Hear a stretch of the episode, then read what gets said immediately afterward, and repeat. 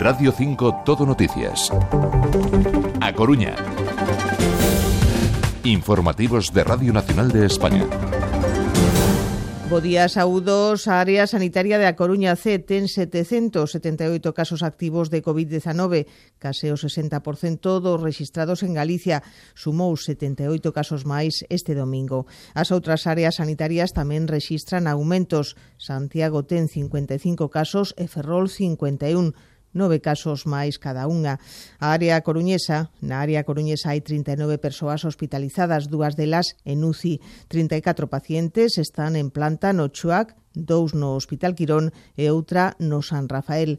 Ademais, o sábado houbo unha vítima mortal máis por coronavirus. Unha muller de 86 anos que presentaba patoloxías previas faleceu por COVID-19 no complexo hospitalario da Coruña. Canto a residencias, de maiores o xeriátrico Orpea de Culleredo rexistra o primeiro gromo destacado.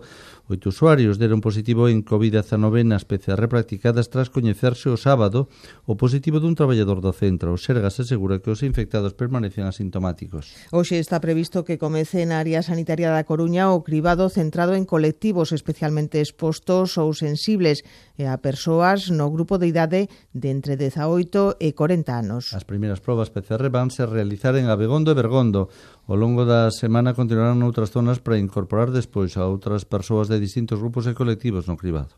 Xa son seis as persoas contaxiadas de COVID-19 nun camping de Muros. O sábado coñeceronse os positivos de dúas persoas que se aloxaron nos últimos días nestas instalacións situadas na Praia de Louro. O rastreo levou a illar a 23 usuarios considerados contactos estreitos e que se lle, aos que se lle fixeron unha PCR. As probas mostraron que o outras tres persoas estaban contagiadas. Finalmente, As realizadas este domingo determinaron un positivo máis entre os ocupantes do camping. E desde a pasada medianoite están en vigor as novas medidas acordadas o Benres polas comunidades autónomas e o Ministerio de Sanidade que afectan especialmente o ocio nocturno e de restauración. O presidente da Confederación de Empresarios de Hostalaría de Galicia, Héctor Cañete, cita o caso da comarca coruñesa afirma que os negocios de ocio nocturno están abocados ao peche porque os propietarios carecen de protección económica. Hemos tenido una caída de facturación muy grande en líneas generales y especialmente el ocio nocturno ya se mantiene cerrado ya desde hace más de una semana sin además ningún tipo de ayudas ni ningún tipo de posibilidad de ERTE, con lo cual, bueno, pues los compañeros de ocio nocturno no es que lo estén pasando mal, es que están abocados al cierre definitivo de sus negocios.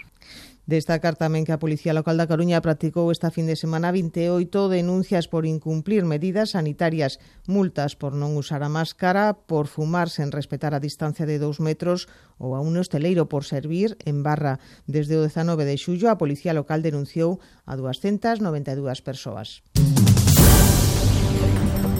O Concello de Betanzos rendeu onte homenaxe á familia Pita e ás persoas que cada ano colaboran co lanzamento do Globo. Este ano, o COVID-19 impediu o lanzamento do considerado como aerostato de papel máis grande do mundo. Emilio Pita, patriarca da familia, expresaba a súa emoción pola homenaxe. Estoy completamente anonadado, claro, porque yo no merezco nada de esto, pero, en fin, estoy muy orgulloso al mismo tiempo. E a Coruña acolle desde hoxe a edición número 23 do Salón Internacional do Cómic Viñetas desde o Atlántico. A inauguración terá lugar esta tarde no quiosco Alfonso. Este ano centra a atención sobre o cómic infantil e juvenil. Agustín Ferrer Casas Alexandro Barbucci, Enrique Vegas Pau e a coruñesa Xulio Vicente son os convidados desta edición. O Salón do Cómic estará aberto ata o 23, pero as exposicións seguirán abertas ao público ata o 13 de setembro no Quiosco Alfonso, Palesco, na Sala Salvador de Madariaga, no Palacio de María Pité tamén na Torre de Hércules. Días decisivos para o futuro do Deportivo. O Comité de Competición ten que pronunciarse sobre o descenso administrativo do Fuenlabrada Segunda División B. E a proposta do instructor do expediente extraordinario aberto ao club madrileño pola súa viaxe a Coruña o 20 de xullo. Na expedición detectáronse varios casos de coronavirus. A Liga de Fútbol sumase a defensa do Fuenlabrada atacando tamén a Federación Española.